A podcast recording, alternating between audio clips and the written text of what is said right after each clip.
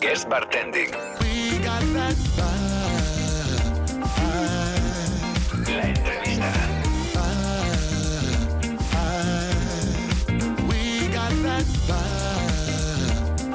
Guest Bartending. La entrevista. Mezclando especias con fermento, nos encontramos en Barcelona un cubano simpático y guapo. A los movimientos robóticos elegantes, seguramente coordinados por el béisbol, le sigue una ejecución magistral y un cóctel minimalista. Como Ronaldo, el invitado de hoy ha llegado a la cima trabajando duro y luchando contra adversidades. Hoy tenemos en The Guest Bartending Antonio Naranjo. Antoñito. ¿Qué pasa? Qué buena entrada, leche. Antonio, se, se, se, te escucha regulín. No sé qué ha pasado. Sí. Metiendo una lavadora o algo. ¿Qué va? ¿Ahora? ¿Ahora? Ahora, perfecto. Genial. Dale, dale. Bueno, Antonio, ¿estás preparado? Antes de nada, bienvenido a la sección de Guest Bartending. Eh, Muchas gracias, ¿estás, hombre. ¿Estás preparado para lo que te viene encima o no? Yo siempre, yo nací ready, como dice. Y muchas gracias ¿eh? por, por invitarme, sobre todo. Importante. Genial. La primera pregunta es: ¿quién es Antonio Naranjo? Ostras, pues Antonio Naranjo es, es una persona que ama la coctelería, sobre todo, que le encanta compartir, que tiene sus momentos como todo el mundo, obviamente, pero sobre todo eso, es un apasionado por la coctelería, que desde que descubrió la coctelería se enamoró de ella. Y siempre digo lo mismo, que, que moriré detrás de una barra. Y bueno, soy cubano. Eh, a los 20 años de Cuba me vine a Andalucía. Aquí tuve la, la, oportunidad de conocer a personas preciosas en la hostelería. Coño, te conocí también. Y... Preciosa y además a ti, ¿no? y, y, y, bueno, y, eso, y la verdad que mi evolución en la coctelería ha sido algo bastante autodidáctico, se puede decir. No sé si lo he dicho mal, pues sabes que me, me invento las cosas. Sí, autodidacta. Eh, bueno, me he dejado llevar bastante por, por el sentimiento de, de, del amor a la coctelería y sobre todo por, por, las personas que se han cruzado en mi camino, ¿no? en mi vida. Lo que me han aportado estas personas he sabido escuchar, que es súper importante, y nada, y lo he puesto en práctica. Ese vale. más o menos soy yo resumido. Oh, vale. Vale, aquí bueno, básicamente volvemos a tu inicio, ¿vale? ¿Cuál ha sido sí. tu formación? Que dice que autodidacta, pero probablemente también ha habido momentos en los que ha habido personas que te han ido ayudando en esta, en esta formación y lugares donde también has aprendido bastante. Sí, sí, claro. Bueno, yo, yo empecé la hostelería por la escuela. Yo, mi, mi, madre, desde que llegué de Cuba, me apuntó en la escuela de hostelería. Me encanta la hostelería, es decir, que me gusta la sala, me gusta la cocina, aunque no sepa cocinar. Eh, bueno, entonces yo me daba cuenta que en la sala eh, vendía cosas que no hacía yo, pero la, me gustaba la interacción con el cliente. Entonces me faltaba mirar a esta persona que, que, consumiera algo que yo había hecho para ver la reacción directa. Y en la cocina hacía cosas, pero no veía la reacción del cliente. Entonces ahí encontré la, la coctelería. Después estuve en Barcelona con Marc Álvarez, eh, que creo que Marc eh, para mí es un genio y es una persona también preciosa. Eh, Marc me enseñó mucho sobre la coctelería, me, me, abrió muchas puertas, me abrió mucho la mente también, también junto con Albert Adrià. Y después, pues directamente ya me estuve moviendo mucho, estuve mucho tiempo en Sevilla, eh, aposté mucho por la coctelería en Sevilla, sigo apostando por la coctelería en Sevilla, aunque esté en la distancia. Y bueno, y ahora en Barcelona, abrí mi propio bar, el doctor Stravinsky. Y bueno, vale, bueno, de eso hablaremos ahora. Eh, habla, háblanos un poco de Sevilla, porque yo tengo esa sensación de por qué, bueno, pues abre una costelería y al poco tiempo cierra, o, hay, o sitios donde quieren trabajar costelería luego no, no funciona tanto como costelería. Sí. ¿Por qué cuesta tanto teniendo en cuenta que Sevilla es una gran ciudad? Sí, es, es algo curioso, ¿no? Es decir, porque eh, a nivel de profesionales, Sevilla, bueno, Andalucía en general, está, hay mucha pasión, ¿no? Y hay personas que se implican y se meten a fondo en la coctelería. Entonces, por falta de conocimientos del profesional no es, está claro. Esa parte hay que obviarla. Yo creo que es un poco la culturización, ¿no? Hay ciudades donde culturizar a una persona cuesta un poco más que otras, ¿no? O va un poco más lento. Barcelona, el ritmo de vida es mucho más rápido, entonces quieras que no, pues todo va muy rápido. Aquí las personas. Sí, pero mira, por Barcelona, ejemplo, Málaga, sí. como ha tenido una progresión increíble y sigue habiendo mucha apuesta. Yo creo que es algo que todavía a mí me cuesta entender y, sí. y no sé si en algún momento. Eh, ¿Crees que o te sí. ves abriendo algo en Sevilla relacionado con la costelería? Sí, bueno, ya, ya he puesto, ya, ya estoy apostando en la en Sevilla, he vuelto en con Baltasares, con, ¿no? Baltasares, sí, que es una apuesta directa donde yo me encargo al 100% de la coctelería de Baltasares. Es decir, Javi, ya conoce, bueno, los que conocen a Javi ya saben cómo es. Es un entusiasta que lo flipa y me dijo, mira, aquí tienes, esto es para ti, llévalo tú. De vale, genial.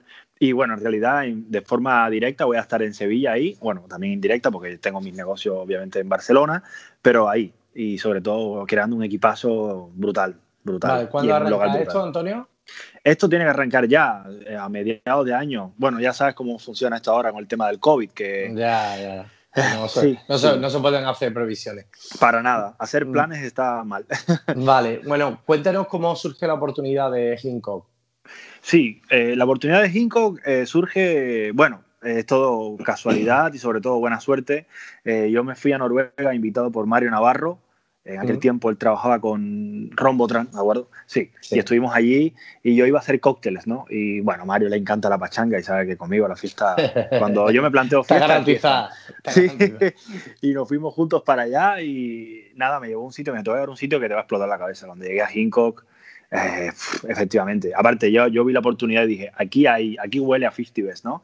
Entonces, yo veía la oportunidad de poder saltar y llegar aquí a Festival. Yo tenía un conecto, bueno, un conecto es que conocía a personas que trabajan en Festival, habla hispana, pero obviamente no tenía local, ¿sabes? Eh, en Sevilla todavía costaba un poco poner un local en Festival, obviamente por lo que habíamos hablado, hemos hablado anteriormente, ¿no? Entonces, Hincock eh, fue un poco la entrada. Llegó el manager a la mesa donde estaba yo, me conoció y me dijo, oye, al momento me dijo, ¿quieres trabajar con nosotros?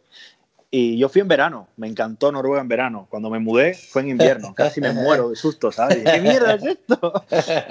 Este no fue donde vine yo antes, tío. Me habían cambiado el país. Pero no, esta fue la oportunidad y a raíz de ahí agarré esta oportunidad con todas mis fuerzas, aunque hablase inglés malamente. Eh, bueno, una de las ideas era esa, aprender inglés. Y nada, y ahí ya arranqué, me propuse avanzar y avancé sin pensar en ningún tipo de problemas, ni ningún tipo de impedimentos. Vale, y luego, ¿cómo se cuece primero Doctor Stravinsky y Especiarium? Vale, bueno, Doctor Stravinsky, cuando yo gano World Class Noruega, el Club Confitería, que sabes que tiene una parte de casa talentos que es muy buena, pues ya había fichado allá como para, para, para Paradiso. También tenían varios locales que le iban funcionando muy bien y tenían un local justo en el Borne, en las zonas en, el barrio viejo del Borne, que lo tenían ahí, tenían, tenían mucha magia, ¿no? Y era como que no sabían qué hacer, tenían muchas ideas, pero entonces me llamaron a mí eh, y nada, y me dijeron, vente a Barcelona, hablamos, te enseñamos el local y si a ti te parece bien, abrimos y estamos... Bueno, para mí fue como, wow, ¿sabes? Oportunidad de abrir mi local, ni me lo, ni me lo planteé directamente. Dejé Cinco, le dije, chavales, muchas gracias y me, me vine a Barcelona. Aparte, volver a España para mí, ¿sabes? Estar cerca de la familia es algo que, que no, no, tiene precio también, ¿sabes? Y, y, nada, y cuando llegué a Doctor Stravinsky, me acuerdo que el bar estaba desbaratado. Yo venía de un bar que había costado casi dos millones y medio de, de euros, ¿sabes? Y casi me muero, ¿sabes? Cuando llegué allí.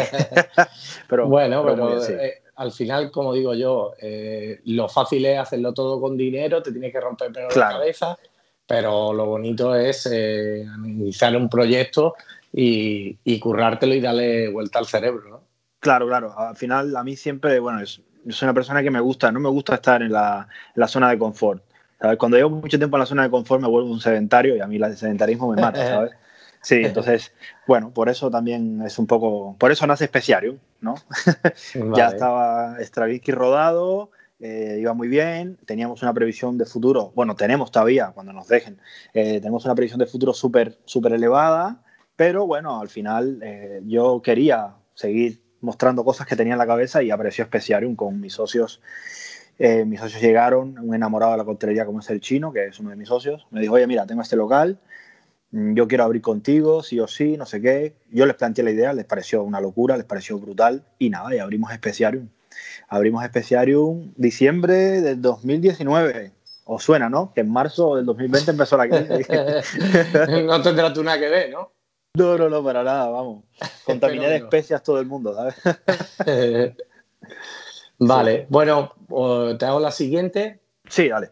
Eh, aquí tendríamos. Mm, eh, ¿Qué importancia tienen para ti los Festival Bar? Bueno, los festivals. sé, sincero, ¿eh? No sí, no, no, voy a ser. No, voy a ser, bueno, voy a ser 100% sincero y aparte, últimamente ya me da igual. No, mentira. No, a ver. no, a ver, te voy a ser sincero con los festivals bar. Los festivals bar, para un equipo, ¿vale? Es decir, tú tienes tu equipo en tu, en tu bar, para poner metas altas es muy bueno, porque es, yo siempre digo que cuando tú exiges a un equipo el 100%, ellos no te van a dar el 100%, obviamente, porque es muy complicado llegar al 100%, pero te van a dar el 70%, y el 70% no está mal, ¿entiendes? Entonces, los 50 veces es una meta que yo la considero al 100%, ¿no? Entonces, si tú abres un bar desde el principio y tú le inculcas a tu equipo, venga, vamos a llegar aquí, vamos a llegar aquí, este es nuestro 100%, este es nuestro 100%, ellos siempre van a ir trabajando el 100%. Llegarán al 70% por, por las razones que sean, pero estaré... ¿Entiendes? El 50 best bar al fin y al cabo es una motivación. Obviamente después hay razones obvias que te, que te, enseñan que los 50 best te hacen facturar casi el doble. Es decir, tú sales en los 50 best, eh, como por ejemplo cuando entramos nosotros en el 25, que fue un golpe que todo el mundo se quedó loco, y al día siguiente teníamos cola, desde las 7 de la tarde que abríamos hasta el cierre. La gente se enfadaba y hacían colas hasta la esquina y doblaba y era como, lo siento, pero yo no te voy a poder dar de ver a ti al que acabas de llegar, ¿sabes? Y la gente se enfadaba, pues querían que el bar lo llenáramos y lo reventáramos, pero tampoco funciona así el doctor Stravinsky. Entonces los 50 Bs, por estas, eh, en estos dos puntos son muy buenos. El tercero, que es el nombre, todos tenemos algo de ego dentro, ¿no? Todos queremos que nuestro nombre salga, ¿no? Pero, por ejemplo, esto es algo que hace muy mal el 50 Bs, porque el 50 Bs al final pone cabezas y yo personalmente, nada, me gusta, sí, que, oh, Antonio, un tío creativo, tal, pero al final no sé, ¿sabes? hay algo como que poner cabezas tampoco está bien, porque al final hay criterios que van cambiando mucho y que se van tirando siempre. Y ahí por eso se ven las listas de los festivales que hay bares que obviamente tienen más favoritismo que otros. Pero por lo demás, festivales me parece, me parece brutal, me parece una buena iniciativa y ha sido de las mejores cosas que le ha pasado a la coctelería. Vale, bueno, háblanos tres cosas que son importantes para ti para ser bartender. Tres cosas importantes. Por ejemplo, imagínate que yo mañana voy a echar un currículum al doctor Stravinsky. ¿Qué cosa tengo que tener? Actitud. Yo creo que lo más importante vale, es esa, esa, la tengo. Venga, ahora qué más. el, tema, el tema es que yo siempre se lo digo a, a, los chicos, bueno, todas las personas que han entrado a trabajar en Doctor Stravinsky jamás he leído un currículum. Yo jamás he leído el currículum de nadie. Es decir, no, no miro. He, pillado gente que ni siquiera había tocado una coctelera. Eh, he pillado gente que tenía miedo a trabajar, tenía pánico escénico, pero tenía la voluntad, tenía las ganas y tenía. Entonces, eh, eh, también a mí me gusta mucho la sensación ¿no? de estar hablando con esta persona. Yo prefiero sentarme contigo y hablar, ni siquiera hablar de coctelería, ¿eh? Y hablar y ver cómo eres como persona, porque yo sé que si tú eres buena persona y solo quieres brindar, al final al cliente esto se lo vas a transmitir, ¿no? Obviamente estar preparado es importante, es decir, no voy a poner a una persona al primer día de head bartender, porque sé que me va a liar en el bar que lo flipas, pero eh, obviamente una de las cosas que hay que tener es actitud. Eh, yo creo que la segunda es ganas de crecer y hambre, sobre todo. Eh, hay que tener ambición. La ambición no es mala, ¿sabes? La ambición es algo que, hay que tener. Obviamente ser ambicioso, pero ayudando a las personas. Y lo tercero, joder, no sé, tío. Pasión. Vale. pasión entra en actitud también, pero la pasión. Sí, bueno, pero la pasión yo creo que mueve muchas cosas, porque la pasión hace que quieras formarte más, que quieras involucrarte, que quieras trabajar más, en fin. Claro. Yo creo que mueve, eh, tira del carro de, de, otras cosas, ¿no? De otras claro. Sí, la pasión es algo que no, que, no se aprende. La pasión es algo que se lleva, ¿sabes? Y se puede alimentar, pero ya está, ¿sabes? Sí, yo creo que estas tres cosas son, son importantes para mí. Vale, bueno, fíjate que he dejado el conocimiento, ni siquiera entra en el top 5 el conocimiento. Pero, ya, pero pues seguramente la pasión atrae el conocimiento. Claro, es que es esto, claro, claro. Es automático. Vale, pues vamos con cinco bartenders, tiene que quedar cinco bartenders y luego cinco bares de, vale. Vale. ¿Mis preferidos, dices? Sí, de las dos cosas. Venga, ah. mojate un poquito. Oh, sin duda el primero es Agustino Perrone. Creo que Agustino es un tío que... Agustino Perrone del Conaut es un tío que yo respeto, admiro, y, pero vamos, de lejos, ¿eh? es decir, es una persona que la conocí, me, impuso mucho y pensé que, que, era inalcanzable y hoy por hoy somos personas que ha venido a, a, mi bar a celebrar su aniversario, por ejemplo, sin avisarme, sin decirme, oye, soy mm. Agustino, voy a ir, solo se apareció Eh, creo que Agostino es un tío, la verdad que hay, que hay que mirarse mucho en Agostino Perrone por, solamente por la humildad ya. Y detrás viene Giorgio, que es su segundo, su mano derecha. Es decir, ya, ya por ahí ya puedes imagínate cuál es mi bar preferido del mundo. Simplemente ya, ya, lo, intuimos. Vale, ahora, tenemos, tenemos dos bartenders, faltan tres. Sí, tres. Yo creo que el tercero es Adal Márquez, sin duda alguna. Adal Márquez es, sí, es un personaje. Sí. Adal Márquez, Mario Farula, Sí. Que creo que hace poco estuviste con él. Sí, sí, la semana pasada, vamos. Es, es, una, tú lo ves serio, de momento te está soltando una broma. Es un tío, aparte, muy cercano. Y obviamente el quinto y no menos importante, Jeray Monforte. Creo que Jeray Monforte es el bartender que me ha demostrado ¿vale? Que las tres cosas que te he dicho anteriormente se pueden requerir en un bartender y al final se puede llegar al éxito. Vale. Creo que sí.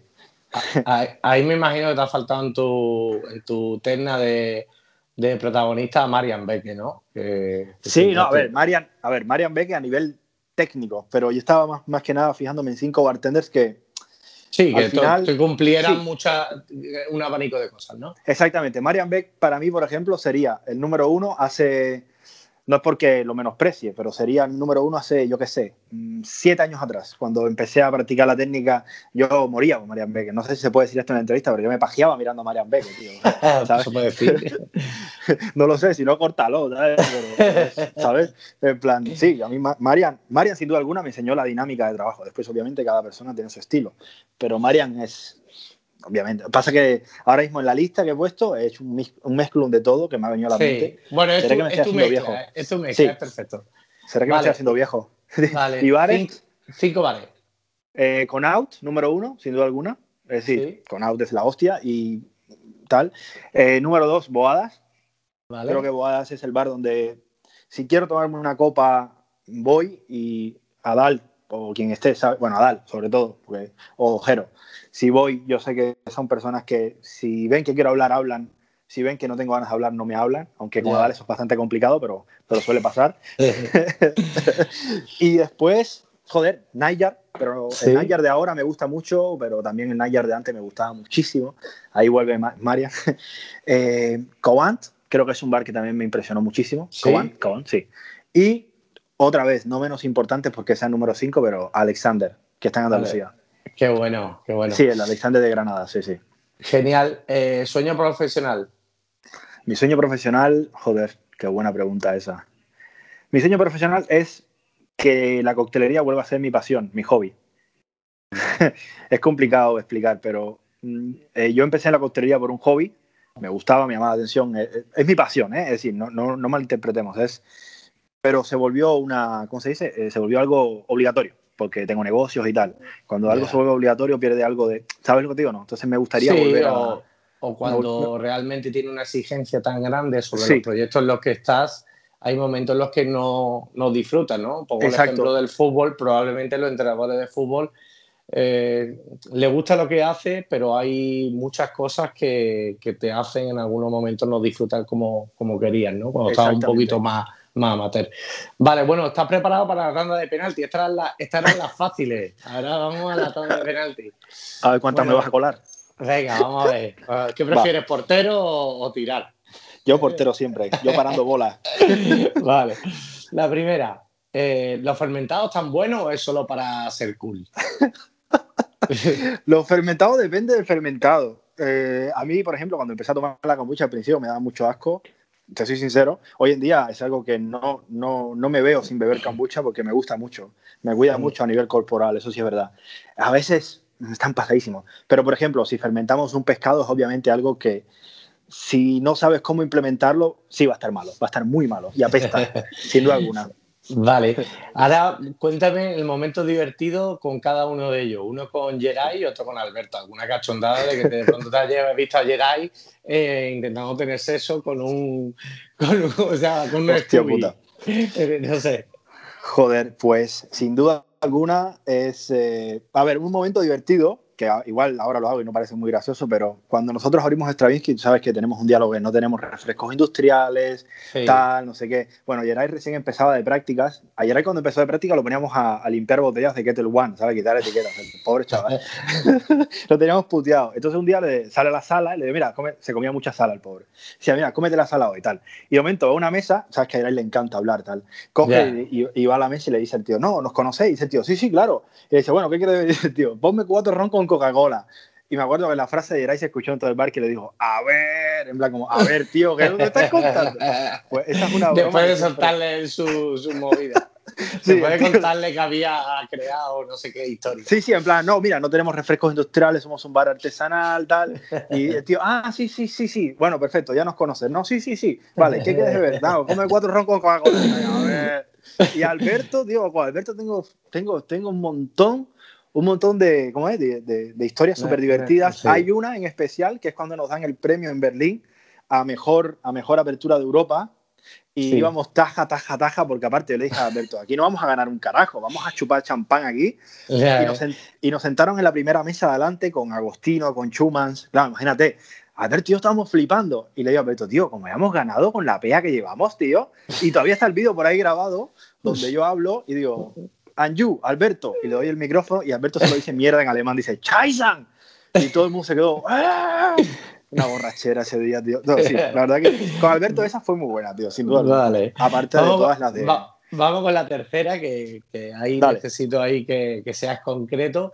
Uf. ¿Cuál ha sido el peor experimento de decir, tío, hemos probado a destilar no sé qué, hemos probado este fermentado, esto huele a podrido, esto es asqueroso? Hay una que es, no, no, es tan, no es tan esto, pero fue bastante mala, que fue un garum. Un garum que hicimos, un fermentado de pescado. Bueno, el garum es algo que los romanos crearon, se hacía mucho en Cádiz, por ejemplo, en el sur de España, que es un fermentado de pescado con hierbas mediterráneas y sal. Entonces yo empecé a fermentar este garum un mes, ¿no? Entonces, claro, yo lo puse en una esquina del bar y aquello apestaba mal, pero mal, ¿eh? Mal, mal. Entonces esto yo lo estaba preparando para, para Perú, para una masterclass en Perú. ¿vale? No, Para menos, menos mal que no lo sacaste. No, no, escúchame, brutal, ¿eh? Estamos en una masterclass, Edir y yo, para 600 personas en clase maestra. Y yo empiezo a pasar unos chupitos de garum para que la gente lo oliera. Plan, mira, esto es un pez fermentado, da, no sé qué. Claro, y como era tanta gente, yo creo que mucha gente no se enteró. Y empiezan a pasar los chupitos, tío, y en una de estas estoy hablando, ¿no? Porque esto es un garum. Y cuando miro, veo un peruano que se mete el chupito entero y se lo traga. Y yo en medio de la presentación le digo, ¡No! y aquello, Ya era tarde. Descanse pues la cara del peruano era de, la cara del peruano era de esto está bueno, tío. De puta. De- desca- Descanse paz, pobre, Lo pobre matamos. amigo. Lo matamos. Vamos con la cuarta. Eh, ¿Es importante Sí. ser guapo para ser bartender o no? Eh, hostia, qué buena esa. A ver, yo no me considero guapo, aunque sé que lo soy, pero Vale. esto... no, no, no, oye, conozco bartenders súper feos, tío, que les va muy bien, tío. A Dal, por ejemplo, yo qué sé, tío, tiene gracia, es majo. Edir igual, ¿sabes? En plan, tú ves a Edir detrás de la barra y dices, este tío, ¿en serio bartender? Y es bueno. ¿sabes? No, hombre, al fin y al cabo, ser guapo te abre mucho, te abre muchas puertas, ¿no? Te abre muchas. Si hay mujeres en el bar, si hay tíos guapos en el bar, las mujeres vienen al bar. Y si hay mujeres en el bar, ahí vienen los tíos detrás también, ¿no? Vale. Sí, vale, te abre vale. muchas. Hombre, claro que te abre puertas, sí, sí, sí. Ok, vamos con la quinta y última. Eh, Sí, si tuvieras que irte a un bar de España con tu currículum, bueno, vamos a suponer de que por lo que sea eh, se, acaba- se han acabado tus proyectos, Dios no quiera, sí. y tienes que llevar un currículum, ¿a qué bar de España lo llevarías? Hostia, qué buena pregunta esta, tío. Yo le daría a Stravinsky. No, mentira, es broma. A ver, eh, hostia. Ah, hostia, y me has pillado, esa es buena, ¿eh? Qué Sí. cabrón. ¿Puedo, ¿Puedo quedar mal con todo el mundo o puedo quedar bien con todo el mundo? Venga, No venga, bueno, pi- nadie. piénsalo, ¿vale? No, eh, No, no yo creo decir- que- No vaya a decir boada, ¿vale? Porque en boada tienes que pensar que si entrega el currículum no va a poder salir de allí. Así que No, dime otro voy a estar con la camisa blanca. No, Claro, yo creo, 10 mira, años. Voy a ser sincero, solo por, por dos opciones, un- por, por dos variaciones. Una, por volver a retomar eh, lo que viví. Eh, yo, hay dos bares, lo siento, no puedo, no puedo decir. Venga, venga, dinos Sí, hay dos bares. Yo llevaría el currículum o a Sabel o a Bad Company. Te explico por Joder, qué. Vaya Porque- pelota, tío. Yo con estas No, no, no, cosas no va. puedo. ¿Qué va, tío? Pues te, te juro, te juro que es porque yo no. Yo admiro mucho a todos los bares, ¿sabes? Pero volver a revivir, tra- trabajar con personas con las que me lo pasé bien o aprendí mucho, mm, es algo que, que valoro mucho más que, que un bar. Y si tuviese que trabajar en algún bar, sería con, con los dos cabrones estos de nuevo, tío, ¿sabes? Qué Creo bonito, que es algo que- qué bonito, Antonio. Pues Sí. nada, ha sido, ha sido un placer tenerte por el de que bartending y nada. No, gracias espero a que, y nos vemos pronto por allí. Muchas gracias. No, gracias, gracias a ti, de verdad que sí, muchas gracias. Y gracias por lo que estás haciendo, tío. Gracias, sí. Antoñito. Un abrazo. Abrazo grande, abrazo grande. Bienvenidos al Recreo, la sección de humor, música y libros con Tupac Kirby.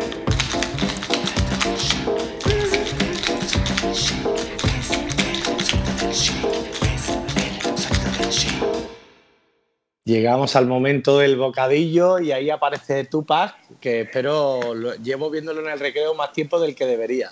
Drink, drink. Ya suena la campana, chicos. ¿Cómo Esa campana seguro que algún, alguno estará salvado por la campana, de hecho, ¿no? Estaba en medio de un examen o de una pregunta que no sabía y dring, dring, suena la campana. ¿Cómo estás, Super Hugo? Bien, bien, aquí deseando ver qué nos trae hoy en tu sección, que es el momento de desconexión. Después de Bien. escuchar a Antonio Naranjo en la entrevista o, o el ladrillo que nos ha pegado Tony con el mundo del sour, yo creo que, que es súper interesante eh, Llega- tu sección. Llega el rato de relax, de descanso y de recreo.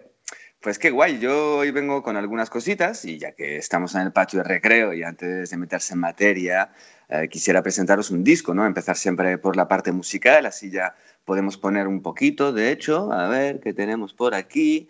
Esto es 80 Block Instrumentals de Pete Rock, lo podéis encontrar también en Spotify. Entonces, bueno. esto es, eh, para quien no conozca al artista, es uno de estos raperos de principios de los 90, ¿no? cuando el rap molaba, eh, con una base obvia de hip hop, pero luego la mezcla está toda basada en el jazz y en el soul. Es de este tipo de rap inteligente, como lo llamo yo, eh, como el rap francés, que esto no es eh, Jay-Z y toda la mierda misógina y violenta en la cual solemos pensar cuando hablamos de hip hop, ¿no? Hay como dos corrientes muy definidas, en su momento eran el este y el oeste, pero no vamos a entrar en guerras. Em, esto es hip hop serio, contundente, real. Es un tío que ha colaborado con un montón de otros grandísimos como Redman, como Randy MC y sobre todo con CL Smooth o también con los irrepetibles de la soul. Aquí tenemos 12 temas cortitos, instrumentales, porque aquí recordamos siempre esa parte de que el barman es el que tiene que rellenar sobre una base melódica o, o, instrumental, pues todo el discurso, toda la poesía, toda la venta, toda la sugerencia, toda la magia. Um, y seguro que os quedaréis enganchados a alguno que os va, que os va, que os va a enrollar. Entonces vale. son instrumentales para que podáis rapear mientras escucháis y soltaros un poco en el micro desde la barra, así. Os hablo de este disco y es el que está sonando, pero el tío tiene una discografía enorme. Mil colaboraciones, mil featurings, producciones cojonudas. Pete Rock. Dale un, un puntito ahí de, de caña. Vamos, ahora mismo está, ahora, ¿cómo están tus manos ahora mismo? ¿Mis manos?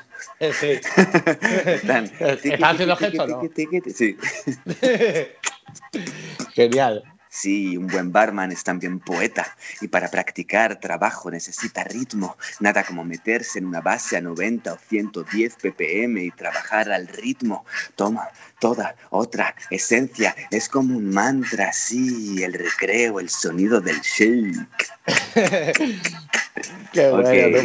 Bueno, bueno y, sí. y, también, y también, ya que esto es el sonido del shake, una parte de, de, de un libro que os puede ayudar mucho con los exámenes. ¿Ok? No es, es muy difícil de usar como chuleta, ¿ok? Aunque ahora ya... o sea que no te lo puedes llevar ahí debajo y abrir de la clase. Bueno, ahora, a... ahora, ahora, hay ya tanto, hay tantos medios que yo creo que ya apuntarse sí. en una chuleta es lo más retrasado, ¿no? Sí. Claro, hay claro. anillo, sí, eh, móviles Increíble. que no sé qué, lo puede, ya puede hacer mil cosas. Increíble, sí. Pero bueno, es, eh, bueno, entonces, como chuleta no, ya que pesa un poco, pero tiene mucha información muy útil. Os vengo a hablar del Arús de los cócteles por el gran Fernando Castellón, que es una vale. gran persona y autor de unos cuantos libros más, todos referencia. Entonces, esto no es un libro avanzado, ¿no? Un poco es el Larousse. El Larousse es como el diccionario de todo, es muy, muy completo, muy, muy comprimido y es generalista en cuanto a cócteles, por, por, por el que vivimos ahora, claro. Pero como base, a la que siempre debemos volver todos de vez en cuando, me ha resultado muy inspirador volver a leer a Fernando, que llevaba unos años sin leerlo. Cuando a veces sentimos un poco que nos vamos a la mierda, ¿no? Es bueno volver a fijarse en lo que nos ha llevado hasta aquí, ¿no? Todo el camino, o sea, siempre volver a la base. Es muy completo y eso es lo que me gusta, porque sé lo difícil que es plasmar mucha información en las páginas que te da un editor y, y, una vez más se trata de encontrar dentro de los límites establecidos tu libertad y tu felicidad. Tú tienes que estar contento con, con, con lo Qué que difícil haces, ¿no? es, hacer un libro, ¿no? Tú, que yo en algún momento me lo he planteado, pero primero tienes que pensar qué puedo aportar que no hayan hecho otros y lo difícil es, ya no te digo de, hacer, de construir un libro, sino de rellenar cuatro páginas, ¿no?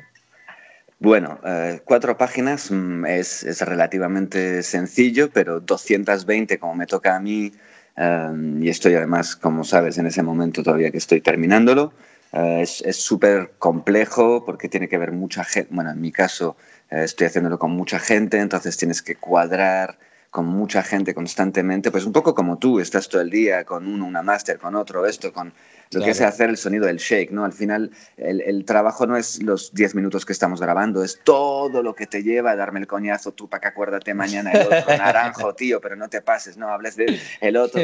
Un poco juntarnos a todos. Entonces, eh, con, Restrepo, con Restrepo habrá pasado lo mismo, el juntar a tantos bartenders para, para su libro el esfuerzo no es el libro, es, es, es juntar a todo el mundo y, y, crear esa cosa. Y luego, obviamente, cuando tienes que empezar a entregar materiales al editor, pues es, es una, una, locura, porque son 4.000 carpetitas con 4.000 fotos marcadas, esto aquí, esto allá, esto... Al, al, editor le importa una mierda la costelería y como le, no le ponga bien escrito una palabra, pues irá así. Sí, sí, hay que corregir y corregir y corregir. Entonces, imagínate el, texto de Nacho Rubio, que era todo con K y con PQ y con así, sin comas, sin, o sea, un desastre. Ahí de, y manchado de alcohol, ese folio manchado de alcohol también. sí, sí, que no se entiende nada. Pero bueno, sí, es difícil, pero bueno, es también, también es, muy bonito, ¿no? Volvamos a este libro. Hay una, hay una parte cronológica, justo al principio además, en cuanto a cócteles, ¿no? Eh, que se han hecho famosos. Entonces empieza con el Punch Family, que es antes del 1800, y termina en el 2003 con el Playa del Mar, que a mí no me suena de nada ese cóctel Playa del Mar. Bueno, tampoco. Ahí está, que es cuando se edita el libro. Pero ¿y después, en el 2003? ¿Qué pasa después? Para el primer libro del Secreto está en la mezcla hice una búsqueda y animé por redes a definir entre todos, ¿no?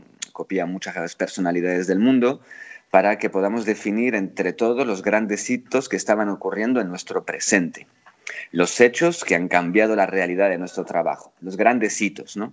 Parece que el futuro es quien dicta lo que funcionó y lo que no. Pero los que estamos para escribir el presente debemos de hacer el trabajo.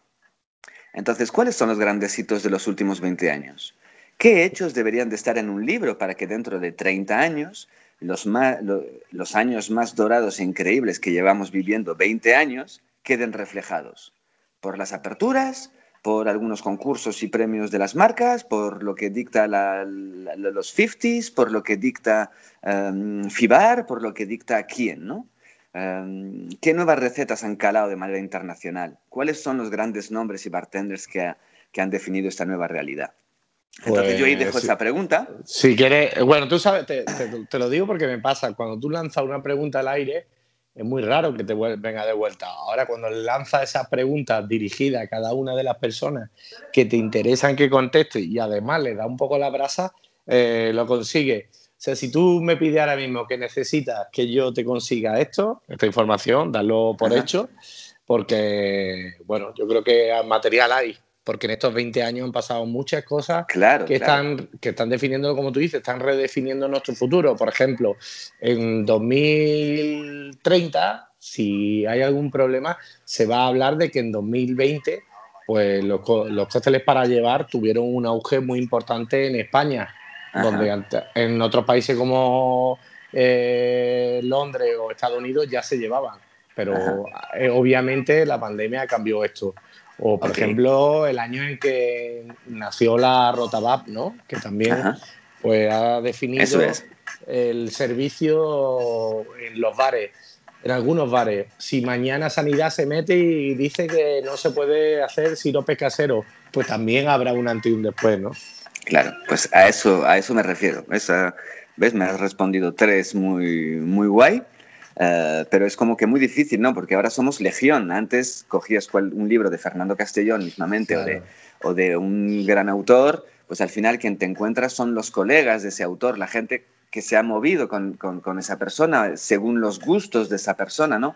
Em, como que la historia la escriben los vencedores, ¿no? De alguna manera.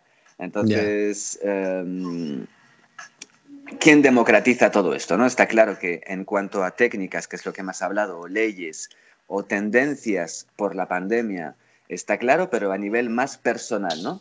Yo preguntaba, no, es decir quiénes son los, los 20 mejores bartenders. Eso es, para mí es completamente absurdo. No hay 20 mejores bartenders.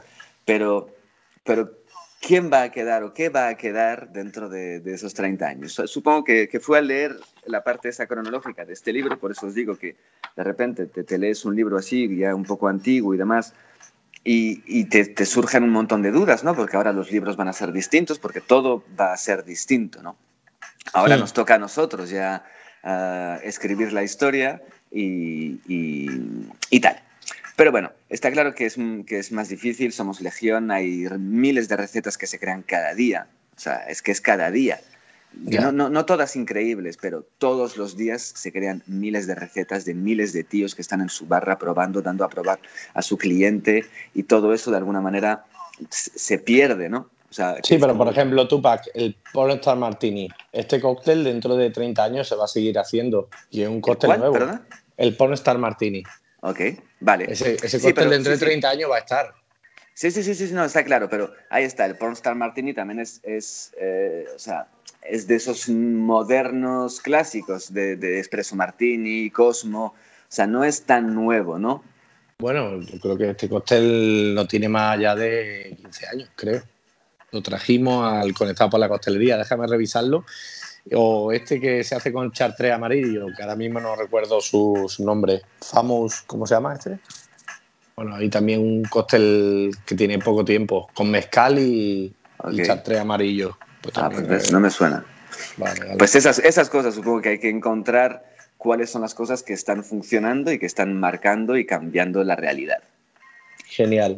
¿Vale? Bueno, no- Entonces, no- nada, si cada uno puede aportar su, su, su visión o su idea, me encantaría recibir un Vale, lanzamos- a lanzamos del el reto, shake. Guay. Y, y tú esconde eso, que, que viene el profe. Y, ¿Qué es lo que tenía, tío? ¿Qué es lo que tenía ya? Tenía la- las preguntas del examen, es lo más bueno que podías tener. Luego de ahí para pa- pa abajo. bueno, chicos, que antes de irnos, una película también que he vuelto a ver recientemente. Joder, soy uno de esos abuelos que vuelve a leer los libros que leí hace 20 años, a ver las películas que veía hace 20 años. Ay, ay, ay. Eh, que no va de cócteles, pero, pero vamos, me pareció tan, tan divertida que, que la he recordado un montón. Y ahora me preguntaba Hugo y dije, hostia, pues Casino Royale. Casino Royale, James Bond, pero no la versión del 2000, no sé cuántos, ahora nueva, sino una versión de, de 1967 que es como una comedia completamente surrealista eh, que empieza con James Bond ya retirado, el cual le ofrecen una misión. y Como estamos tú y yo ahora ya, casi. Claro, eso es. Le- le- le ofrecen una misión, el tío dice que no y le explotan el castillo que tiene ahí.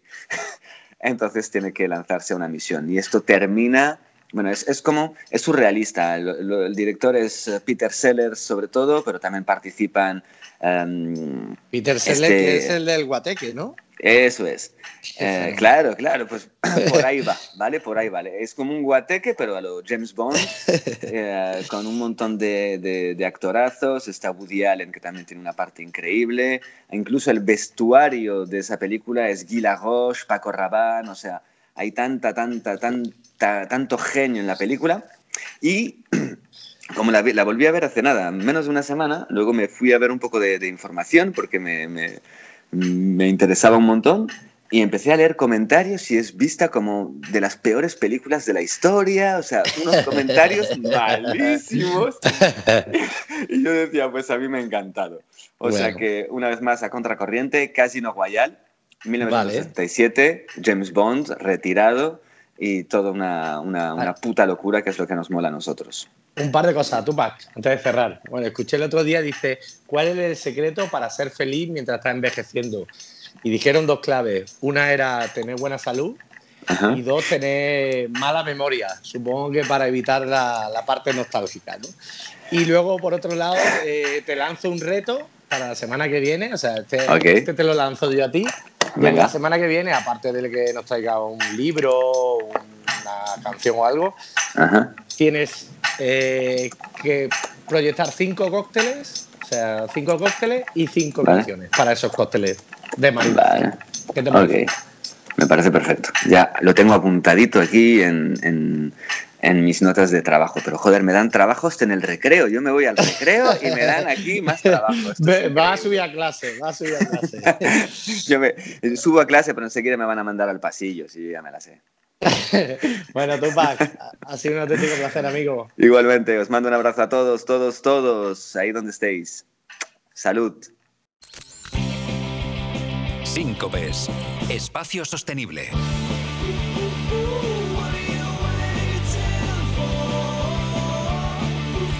Síncopes, espacio sostenible. Con George Restrepo. Estamos en el espacio sostenible con George Restrepo. George, ¿cómo estás? Hola Hugo, ¿qué tal todo? Bienvenidos a todos los oyentes a Síncopes. Genial. Una jornada más. Bueno, eh, la verdad que seguimos eh, abriendo la, la, cebolla y van saliendo cosas muy, muy interesantes, y algunos temas que ya les iré contando, pero esta semana eh, han salido los premios de Icon of Whiskey organizados por Whiskey Magazine y este año y por primera vez premian en la categoría de destilería sostenible por regiones y continentes y viendo algunos de los ganadores y finalistas, hoy me viene perfecto para hablar sobre destilados craft. Venga, pues vamos a ver, vamos a ver qué podemos tener en el bar y que, que estemos contribuyendo con el medio ambiente. Hay tarea, hay tarea, hay que hacer una lista. Empecemos con un dato. Está tomando tanta relevancia la destilería craft en los Estados Unidos que ojo a este número. 457 destilerías craft se han sumado a los AXA, lo que sería la American Craft Spirit Association, en los dos últimos años. Para el 2021 ya sobrepasan las 2.000 compañías craft todo un fenómeno en crecimiento. Ahí, George, eh, cuando hablamos de craft, eh, aparte de, bueno, significa artesanal, ¿no? Eh, ¿Cuáles son los, procesos que tienes que realizar para conseguir este certificado? Bueno, el, el LAXA tiene, primero, tiene como un código de ética que habla de, em, menciona que ellos trabajan de manera honesta, transparente, no engañosa y que tratan de muchas maneras de informar al consumidor eh, de forma precisa sobre las fuentes de procedencia de los productos, métodos utilizados y adicionalmente eh, tienen como tope máximo de producción lo que serían eh, 2.840.000 litros. Eh, quizás aquí en España 2 millones de, litros nos suena a mucho, pero para el mercado americano, norteamericano, ese sería como, como el tope. Este concepto o esta, esta ética, digamos, que plantea el AXA, nos habla de dos palabras claves que nos puede empezar a explicar un poquito lo que es el concepto de destilería craft. Uno es trazabilidad y otro transparencia. Entonces, eh, estos suelen ser producciones eh, pequeña y mediana escala, donde se controla en todo momento los diferentes procesos y muchos de estos tienen que ver eh, con el trabajo de forma manual, por eso también lo, craft y artesanal, y más allá de, digamos, la capacidad que tiene pues, el maestro destilador porque en última se convierte en un trabajo muy manual, muy de percepción de, una misma persona a la hora de elegir cortes, a la hora de elegir ingredientes, a la hora de, elegir procesos. Y esto quizás es uno de los, de los puntos claves. Ah, ahí también, George, me imagino que buscarán el trabajar bien con la fuente de energía con residuos. Me imagino que eso también tendrá un sentido dentro de todo esto, ¿no? Bueno, hay muchas maneras en cómo se puede manifestar la parte de sostenibilidad eh, en, una, escala, digamos, de, micro destilería o de destilería craft, porque empiezas a tener una relación tan cercana con, tus, mm, digamos, con tus eh, proveedores que, eh, por ejemplo, pues puedes hacer trabajos de de economía circular. Tus desechos los puedes, los puedes eh, devolver eh, al campo. Pero bueno, vamos a entrar en materia con dos, dos ejemplos concretos que, que, creo que son muy, muy disidentes. Vale. En este caso, eh, Whiskey Magazine Awards reconoce el trabajo de Few Spirit de Chicago como la destilería sostenible de América. Paul Letko, que es el creador, y su equipo trabajan bajo conceptos que ellos llaman grain to glass. Aquí es del grano a la botella. ¿Y qué quiere decir esto? Controlan todo el proceso, compran a productores locales de grano y trabajan en muchos casos, ojo a esto, con, eh, con variedades autóctonas que ya habían dejado de producir que eran poco comerciales, pero que están teniendo un gran impacto y diferenciación en cuanto al sabor que le puede aportar el whisky. Pero una, una cosa que leí, una noticia que leí, de hecho, en una, estoy leyendo estas revistas agrarias para, para sacar información, eh, estos productores eh, utilizaban la, la producción del cultivo de cereal no con fines económicos porque no tenían mercado, sino con la idea de regenerar la tierra entre cosechas. Y lo que se ha convertido en, este boom de destilerías eh, craft en los Estados Unidos, pues está ayudando a que estos, estos granjeros tengan un ingreso adicional que no esperaban. A mí esto me parece increíble. Qué bueno. La verdad que, que habla mucho de la tendencia del mercado y, y, yo creo que, bueno, venimos comentándolo, ¿no? Que no es solo una tendencia, sino, sino una realidad, ¿no? No es algo que vaya a pasar en el futuro, sino que ya hay muchos productores que van en esta línea. Bueno, tú me preguntabas en, el episodio 2 que, que, cómo, o sea, que una persona de bar, cómo podría empezar a, tener un planteamiento sostenible en su negocio. Oye, pues eh, al final les propongo un reto, pero tiene que ver con eh, identificar qué empresas son craft y, y ponerles cuidado para, quizás hacer una compra eventual o, tenerlo dentro de, dentro de la oferta regular en, sus locales. Pero ojo que no solo en la industria de los destilados lo que están poniendo como prioridad la sostenibilidad son solo las craft, o sea, las, las craft spirits. Eh, otra casa premiada por Whisky Magazine, en, este caso en la región de Escocia, ha sido Glengoyne. Esta compañía lleva varios años implementando acciones sostenibles a nivel de packaging, eliminando plástico y metales para hacerlo más fácil reciclable. Ellos utilizan energía 100% renovable y son la primera destilería en Escocia en implementar el programa de generación y cuidado de sus propios pantanos. Es un caso de éxito para el gobierno escocés. ¿Y qué, qué, pasa con estos pantanos? Pues funcionan como filtros naturales que les ayudan, en este caso a Glengoyne, a disminuir un 25% los residuos líquidos eh, por un lado, fomentando la biodiversidad y la vida silvestre, y por otro, pues eh, no pasándole el marrón a otra compañía de, tener que procesar sus, residuos líquidos mm, como proceso natural de la producción del whisky.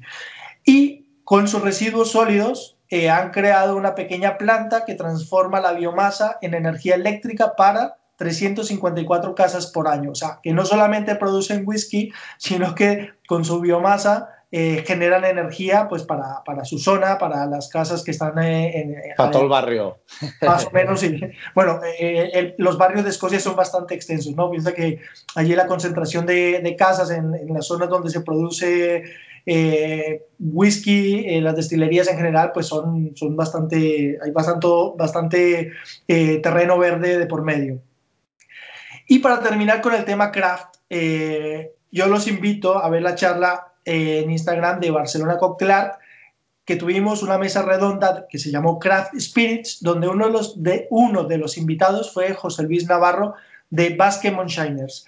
Resulta que los Basque Shiners han tenido en los premios de Whiskey Magazine Awards ocho menciones especiales. Es una brutalidad y es un motivo de orgullo eh, nacional, eh, porque 8 no se dice pronto. Lo voy a comentar de, otra manera. Basque Shiners ha sido mencionado en, ocho categorías distintas en al mejor, eh, al nivel, perdón, al, sí, al mejor productor artesanal del año, son menciones, a mejor atracción para el visitante. Ojo que esto en, en, la categoría craft es muy importante. Hay compañías en, en, los Estados Unidos que quizás el 40% de los ingresos que produce son por su eh, espacio de visitas. Entonces esto es clave. Ellos han tenido mención también en la mejor atracción para el visitante, eh, en marca innovadora y el señor Manu Turregui estuvo finalista en dos categorías, como mejor embajador de whisky del Basque Shiners y mejor comunicador. Y por supuesto Juan Carlos Ortiz de Zárate mención como mejor Master Distiller del año. O sea, brutal para una empresa eh, española que tiene pocos años eh, de haberse creado, por lo tanto, están entrando en las grandes ligas. Y como lo, al hablar de, de, los, eh, de, los, de los premios, sin, sin hacer una mención también a Salvador Blanco y a Emma Briones, que han sido mencionados y destacados en categorías de embajador de whisky, Salvador, y mejor comunicador del año, Emma Briones. Un brindis a todos ellos, eh, que son unos grandes representantes de nuestro mercado para el mundo. Y para terminar, bueno, George. ¿lanzamos un reto? Sí, bueno, eh, cuéntanos, lánzanos el reto y cuéntanos porque he estado bicheando y parece que ya se está presentando lo que sería Barcelona Costelar 2021. Bueno, lanzo el reto y cuento brevemente Costelar 2021.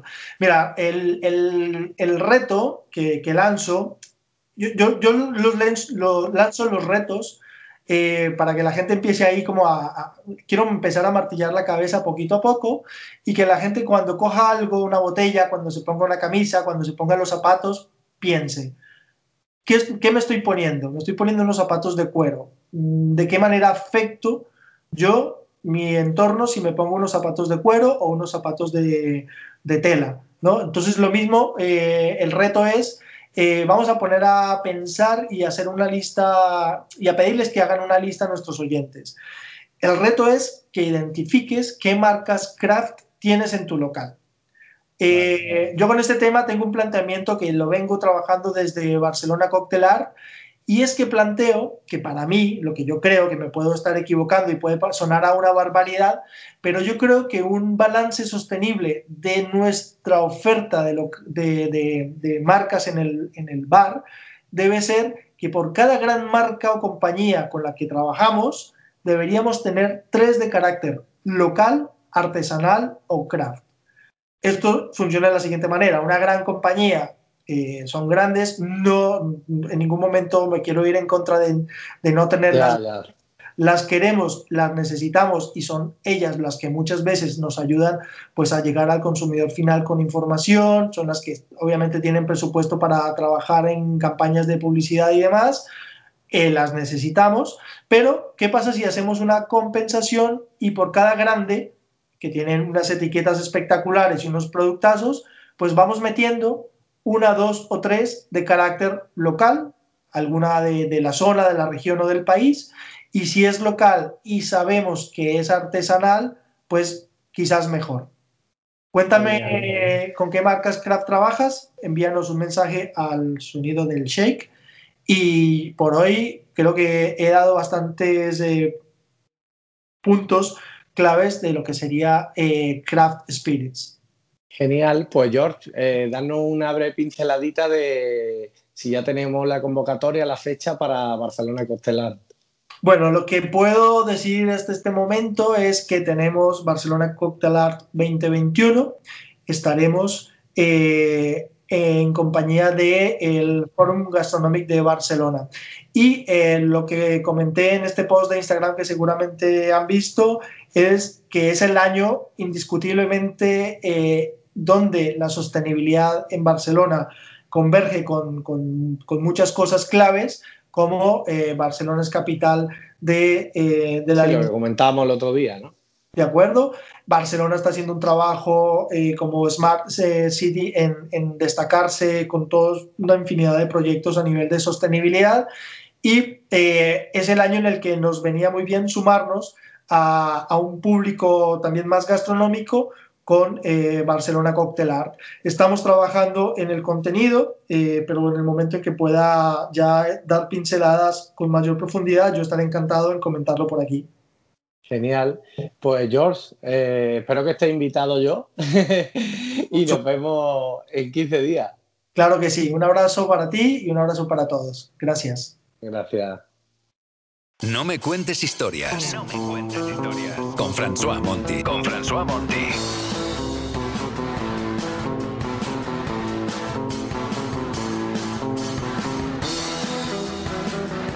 No me cuentes historias con François Monti.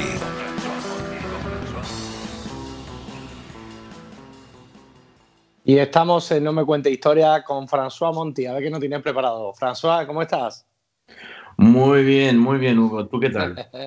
pues mira, aquí estamos, hijo. Veo que los dos estamos de viaje por el País Vasco y creo que el tema de hoy tiene algo que ver con esto, ¿no? Pues, pues esto es, como estoy encerrado aquí en, en mi habitación de hotel en, en, Irún desde la 8 ayer noche, eh, ya que cierran los locales. Bueno, menos mal, los han abierto, o sea, por ahora están abiertos durante el día. Entonces estuve pensando de qué voy a hablar con Hugo y claro, pues hay esta historia un poco extraña de, de que el, en, el, en, el, estado de Nevada, en, Estados Unidos, tiene sí. casi como cóctel oficial un cóctel que se llama el Picon Punch, ¿vale? Que se hace con, con picón, el, el, el, licor amargo francés. Sí, Amer Picón, ¿no? Sí, eso es, Amer Picón, que es un licor amargo francés a base de genciana y quinquina. Y lo mezclan con, um, con limón, con granadina, uh, con uh, soda y un float de, de coñac, ¿vale? Hasta allí todo bien, es un muy buen trago, pero lo curioso es que allí en Estados Unidos cuentan que esto es un, un, cóctel vasco. Vale, ¿y esto es real o no? Porque seguramente en el País Vasco nadie te pone este cóctel. Hombre, tú estabas en San Sebastián ayer, me dijiste. ¿Has visto un picón punch en San Sebastián? No, la verdad que no. Pues eso es, tú sabes que Estados Unidos es un país que no tiene tanta historia al final y cuentan que en el siglo, finales del siglo XIX, principio del siglo XX, los ricachones estadounidenses se iban a Europa y compraban castillos y lo mandaban a Estados Unidos para construir un castillo. Pues tengo una impresión que es un poco lo que ha ocurrido con el, el Picon Punch, porque a mí siempre me ha llamado la atención esta historia, digo, pero de qué coño que nadie bebe esto en el País Vasco. Es un poco curioso, es como decir que la pizza hawaiana es, ¿sabes? Con piña es italiana, es que no tiene sentido. o es hawaiana. Hombre, hawaiana. eso. En fin, que lo he mirado un poco y este cóctel que es muy bueno, ¿eh? os lo recomiendo a todos, intentado. Pues ocurre, sí. ocurre que en Francia, o sea, no en el País Vasco, sino en Francia, el, el picón y todo, todos los aperitivos franceses del siglo XIX se servían más o menos del mismo modo. Cogían el, el licor amargo, le añadan algún toque de sirope, ya sea sirope normal, sirope de limón, granadina. Sí, para rebajar un poco la sensación de... De amargores, ¿no? efectivamente. Después lo alargaban con soda también para hacerlo un poco más agradable y, y, la verdad es que son muy buenos estos tragos. Vale. A priori, este bueno, a Estados Unidos. Perdona, François, a priori la granadina como que al bartender le echa un poco para atrás, ¿no? Pero igual también en su proporción adecuada no, no es algo negativo, ¿no? No, no, no. A ver, granadina es uno de los siropes de culto en Francia, por lo menos antiguamente, ¿no? Uh, a ver, es que está allí de una manera testimonial, son unas pocas cantidades, pero este trago claro. se puede preparar con sirope de limón también y queda de 10, ¿eh? un sirope de limón casero, ¿sabes? Imagínate, hecho con, yo qué sé, con, con, un tipo de, como una maceración de pieles de limón, eso puede ser muy bueno.